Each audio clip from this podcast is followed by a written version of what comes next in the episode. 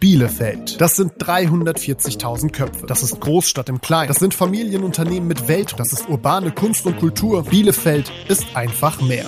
Christina Scheuer spricht mit euch über die Themen, die unsere Stadt bewegen. Jeden ersten und dritten Donnerstag im Monat. Heute mit Almut Rademacher. Mein Bielefeld Geräusch. Das volle Geläut von der Altstädter Nikolaikirche. Mein Bielefeld Platz. Ich glaube, es ist der alte Markt. Mein Bielefeld Gefühl hat jetzt mittlerweile ganz, ganz viel mit zu Hause zu tun. Almut, ganz, ganz herzliches Willkommen zu deiner Folge des Bielefelder Podcasts. Wenn ich dich beruflich vorstellen würde, dann würde ich sagen, Almut Rademacher, Geschäftsführerin OWL Maschinenbau. Und privat würde ich dich vorstellen, Sonne auf zwei Beinen. Oh. Danke. Darf ich dir das sagen? Ja, das darfst du mir sagen. Das freut mich sehr weil wir dürfen das auch nicht verschweigen an dieser Stelle oder wollen es auch nicht äh, verschweigen. Wir beide, wir sind ja ganz eng befreundet. Zum Glück. Zum Glück. Wir haben über einen Podcast zusammengefunden. Und Sonne auf zwei Beinen, das ist das, was ich mit dir verbinde. Kannst du dich darin wiederentdecken? Ja, ja, ja, schon. Also ich hatte dies Jahr ja tatsächlich auch als Gefühl, also Menschen, die mich kennen, wissen, dass ich äh, im Rheinland geboren bin und deswegen sehr viel rheinische ja, frohe Natur im Herzen auch habe. Und dies Jahr war mein Karnevalskostüm Sonne tatsächlich, weil ich das Gefühl hatte, es passt zu mir. Äh, also ich finde auch tatsächlich, du hättest nichts Besseres finden können. Und ich habe das Foto noch so vor Augen, wie du so strahlst und glänzt. Das bist du für mich als Freundin und das bist du für mich als Person. Und diese Fröhlichkeit, die macht dich auch zu einem großen Teil aus, oder? Würdest du das so sagen? Ja, ich, also ich glaube, ich habe das ganz tief in mir drin, so eine Grundfröhlichkeit.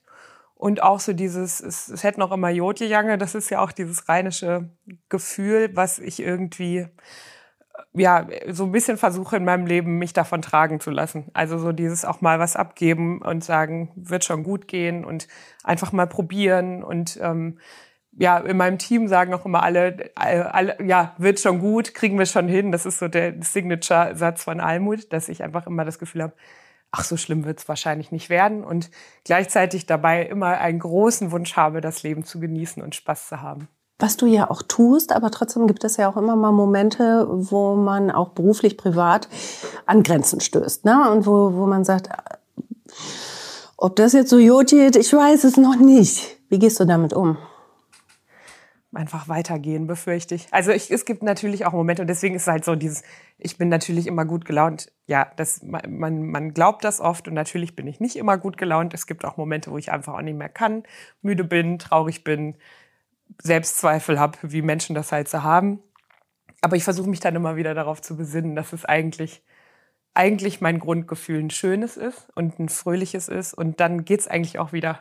Also ich versuche auch immer dann aus so Situationen, wo so das in dem Moment sich anfühlt wie eine Katastrophe, das irgendwie zu drehen und das irgendwie lustig zu machen. Also vielleicht äh, ein lustiges Beispiel, was man eigentlich natürlich nicht wiederholen sollte, mir fällt's aber trotzdem gerade ein, weil wir hatten im Sommer ähm, unsere erste wirklich große Präsenzveranstaltung wieder mit 180 Leuten und leider war der Caterer ganz neu, der eigentlich einen super Job gemacht hat, aber er hatte ein bisschen verschallert für die Kaffeepause genug Kaffee zu haben für 180 Leute. Und im Maschinenbau sind wir ja relativ häufig eher so ein bisschen männlich unterwegs. Also das Klientel ist eher männlich und ich weiß ganz genau, so gegen vier brauchen die alle einen Kaffee.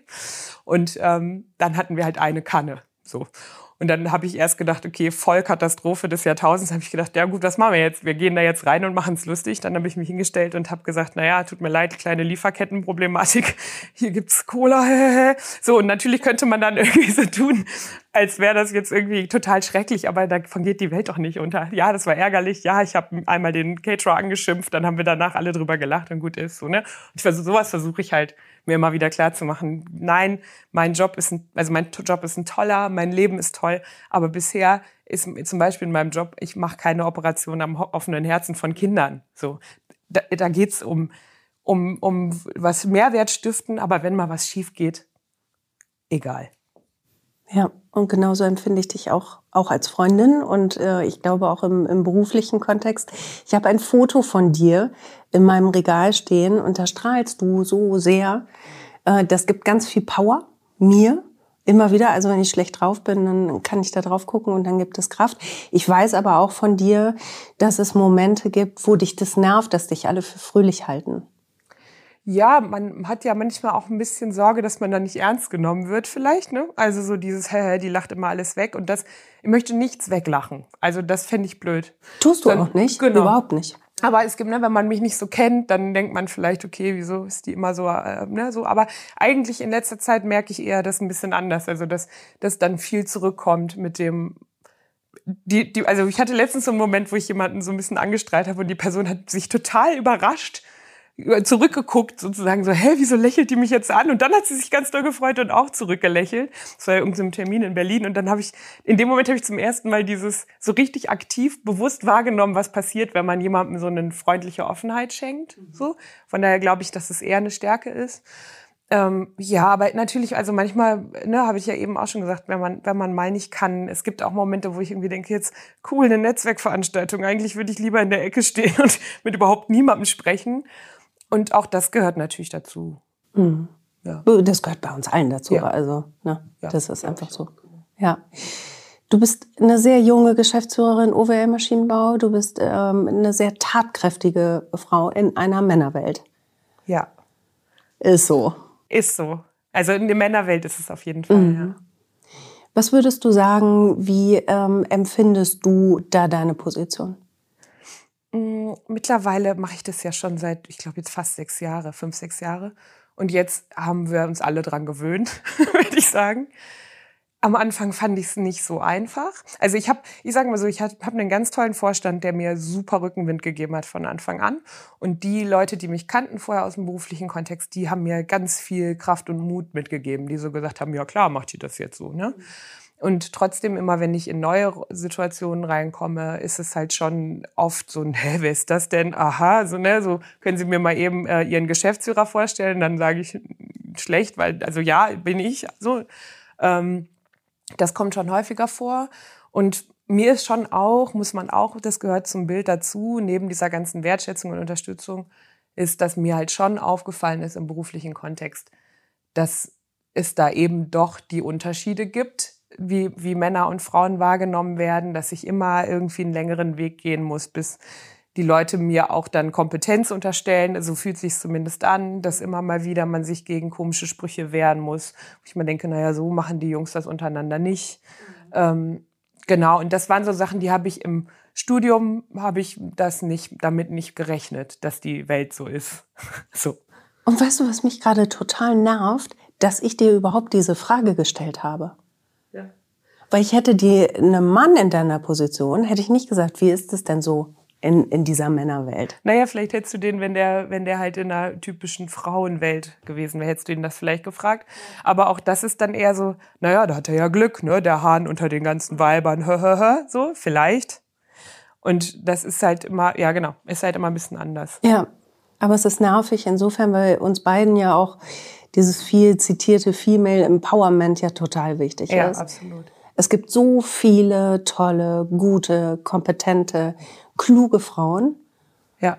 Ähm, und von vielen weiß ich, dass ihr Weg immer ein bisschen schwerer ja. ist als der der Männer. Ja, und auch, also, und es ist, es ist, ja, ich, ich weiß immer auch, ich hab, bin da irgendwie, ich bin da noch nicht zu einer abschließenden Meinung gekommen irgendwie, aber ich weiß einfach, dass viel auch so was damit zu tun hat, wie man wie man sich selber wahrnimmt. Also ich habe eigentlich gar keine Lust, da ständig drüber zu diskutieren. Ja. So, ne? ich, ich möchte einfach ich sein. So, ich möchte, möchte als, als, einfach als Mensch wahrgenommen werden und nicht so sehr immer in diesen Rollen. Und dann fällt es natürlich auf. Ich meine, ich bin jetzt auch noch zu einem Überfluss noch groß, ja, also junge, große Frau, also so furchtbar junge jetzt mittlerweile auch nicht mehr, aber so, ne, also so kommt halt in so eine, so, so ist, ich fall einfach auf. Und wenn ich so einen Tag habe, wo ich gerne mich in die Ecke stellen will, dann funktioniert das einfach nicht. Das, ich habe das mit 15 versucht.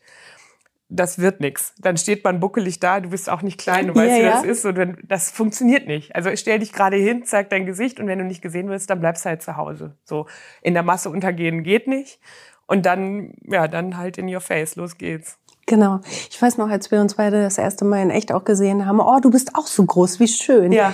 Und diese Zeiten des äh, eben sich zurückziehens und sich kleinmachens, die müssen auch mal vorbei sein. Ja. So, also zu dieser Überzeugung musste ich auch ja Das also, brauchte eine Zeit, ne? Ich finde auch jetzt gerade, fällt mir gerade so, so, eine, äh, so ein Zusammenhang ein. Ich habe ähm, Folge der Anastasia Umrig, die kennst du ja auch. Ja. Die hat irgendwie gesagt, wir hören jetzt auf zu glänzen, wir fangen an zu strahlen oder zu scheinen, so, ne? Mhm. Und das finde ich, das passt auch zu diesem Sonnenbild. Also finde ich, so ich muss jetzt nicht glänzen und mich irgendwie darstellen, sondern ich kann einfach das zeigen, was ich bin und so, ich, ich glaube, dass ich eher, eher positiv eingestellter Mensch bin, der was gestalten möchte und dann take it or leave it. So, lass uns zusammen was machen. Ich merke auch, ich habe mittlerweile bin ich so, ich habe Lust mit Leuten zusammenzuarbeiten, mit Leuten mein Leben zu verbringen, die selber Feuer gefangen haben, Lust haben, was zu verändern und so zum Jagen tragen. Das, pff, also ich nehme gerne mal jemanden mit, so wenn, aber nur wenn die Person Bock hat. Wenn nicht, dann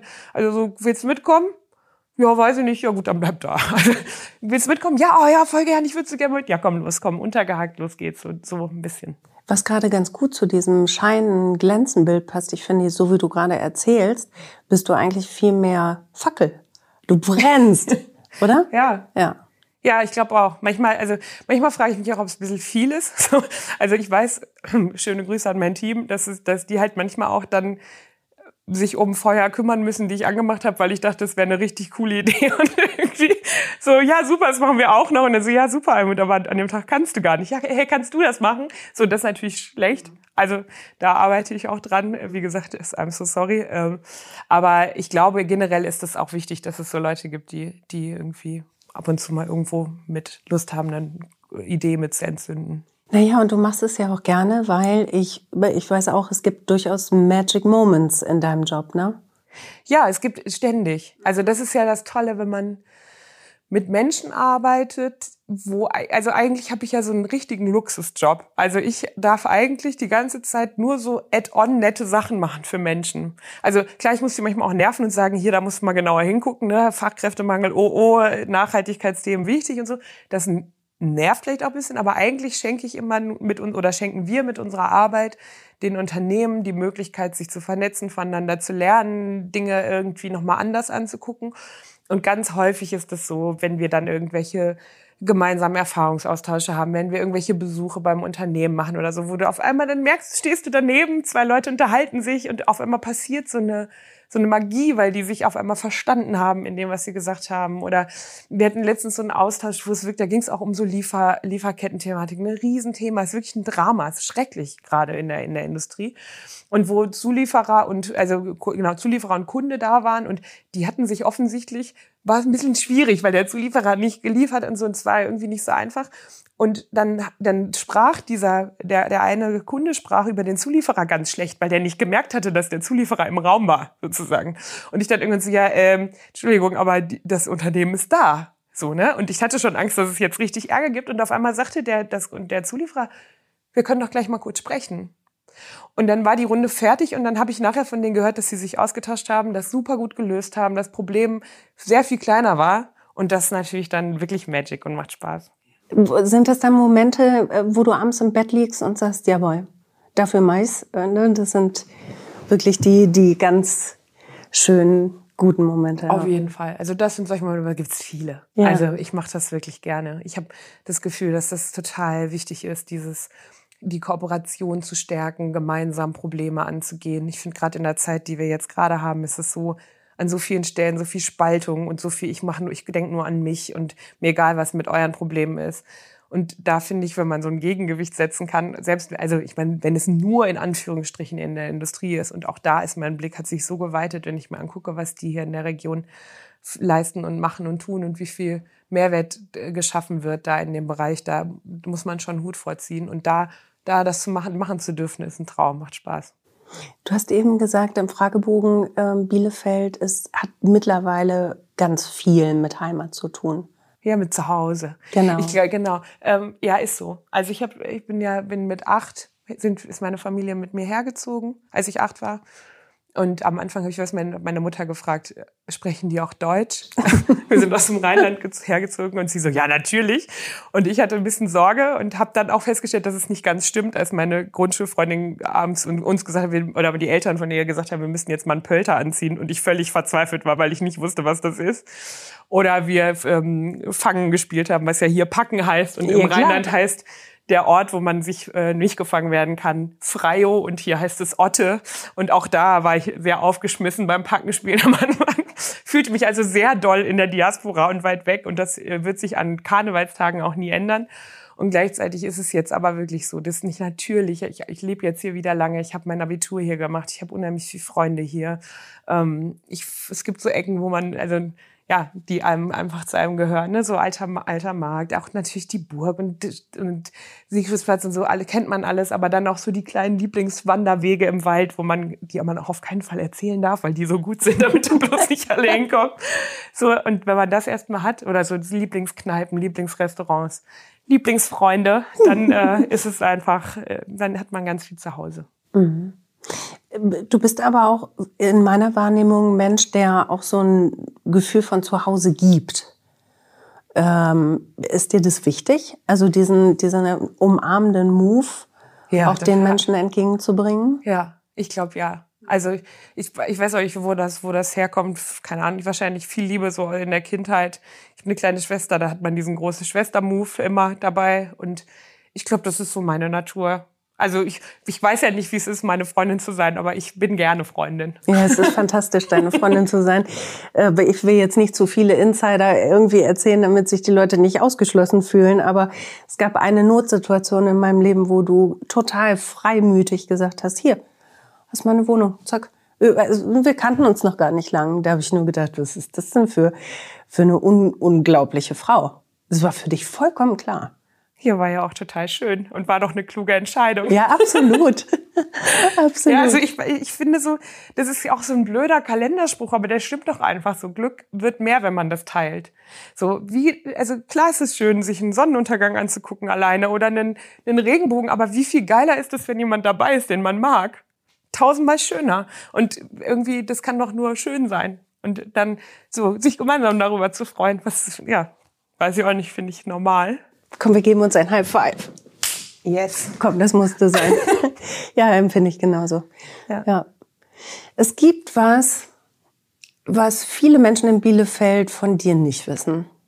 Ja. Und das würde ich gerne verraten. Ja, los. Ich gebe dir ein Stichwort. Theater. Ja.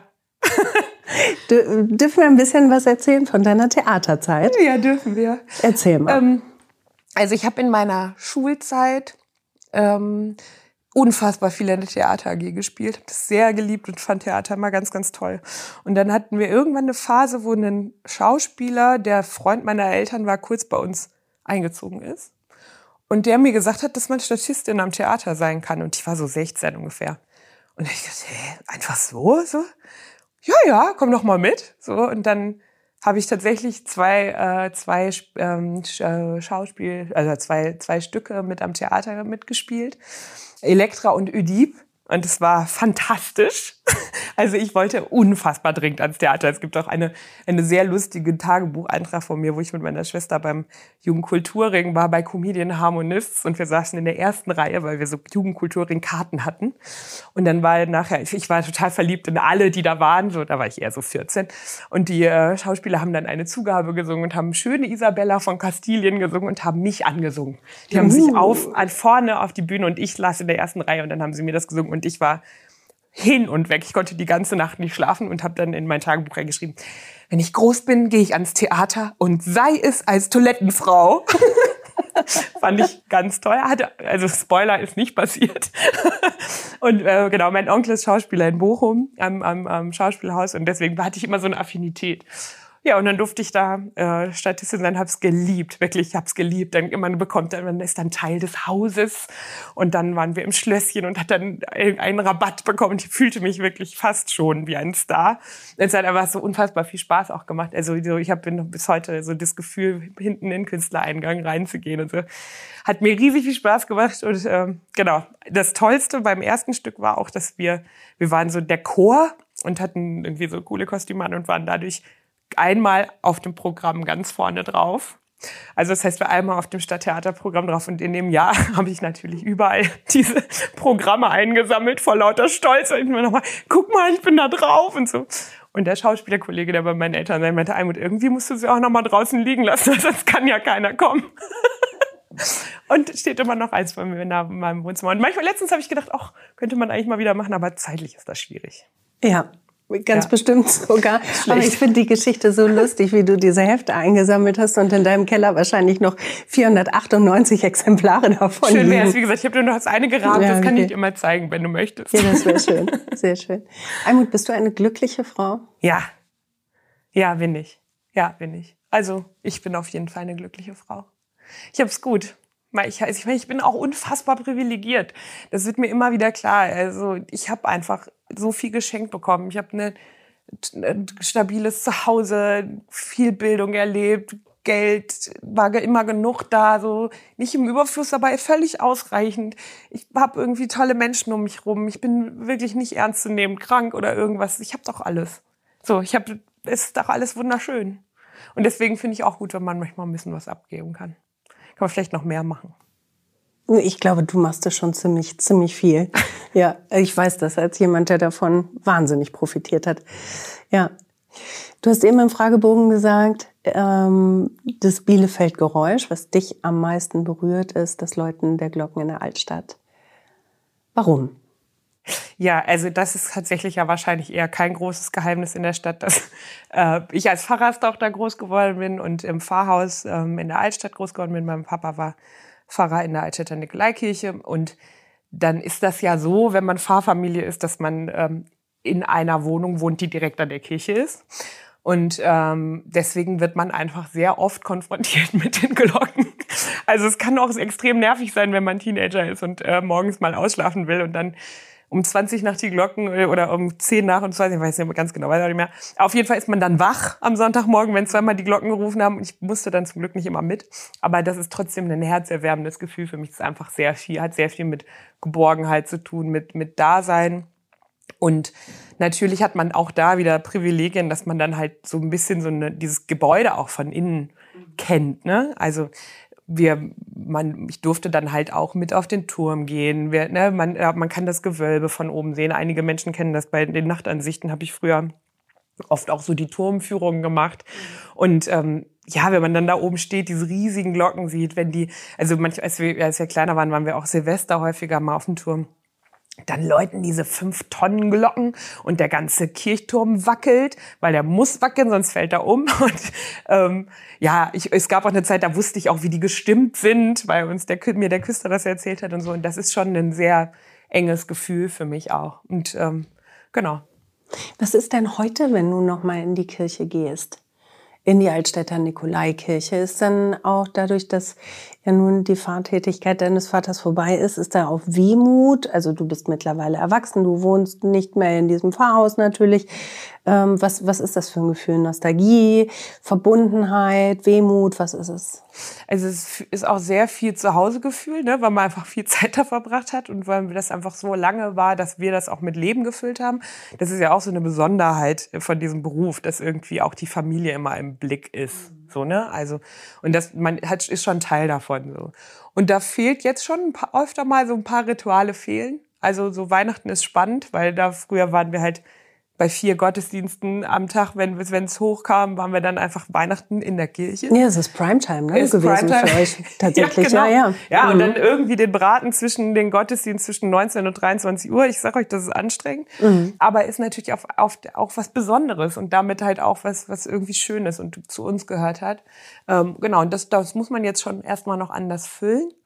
Ähm, und gleichzeitig ist es auch schön, das loslassen zu können. Also für mich persönlich, weil das ist schon auch ein ganz schöne, es ist einfach ein großer Bereich, der vom, der, der das Leben auch so mitbestimmt hat. Und gut, jetzt bin ich ja schon lange auch da raus. Ne? Also ich bin jetzt ja schon lange erwachsen, wohne schon lange bei meinen Eltern nicht mehr. Und das hat sich jetzt schon auch vorher schon so angekündigt, weswegen das für mich jetzt sehr, sehr folgerichtig war, eigentlich, muss ich sagen. Aber ich gehe immer noch ganz, zwischendrin gehe ich mal rein, gehe zur Liedskulptur oder so. Ja, ist schön.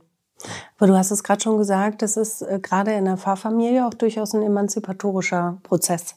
Ja, ja. Ja, und äh, ich, das ist auch wieder so, so, so zweigespalten oder so, so hat so mehrere Seiten. Man lernt natürlich irre viel, ne? Und dieses Heimat geben, sich für Menschen interessieren, ähm, zuhören wollen und so, das kriegt man natürlich von Anfang an mit. Aber glaubst du wirklich, dass man das lernen kann? Oder muss das schon auch ein bisschen in dir wohnen? Das wahrscheinlich ist das auch so, aber ich habe auch mit meiner Schwester jetzt länger drüber gesprochen. Wir glauben schon beide, dass es auch eine Art von Sozialisierung ist oder so, ähm, ne, so, so dass man, dass man das einfach so mitnimmt. Das glaube ich schon und gleichzeitig ist das ja jetzt nicht, also ich kenne auch Pfarrerstöchter, die überhaupt nicht so reagiert haben. So, ne? Also, das ist jetzt nicht, nicht, nicht zwingend so. Aber es ist halt, also bei mir ist es halt, hat es sich so geäußert.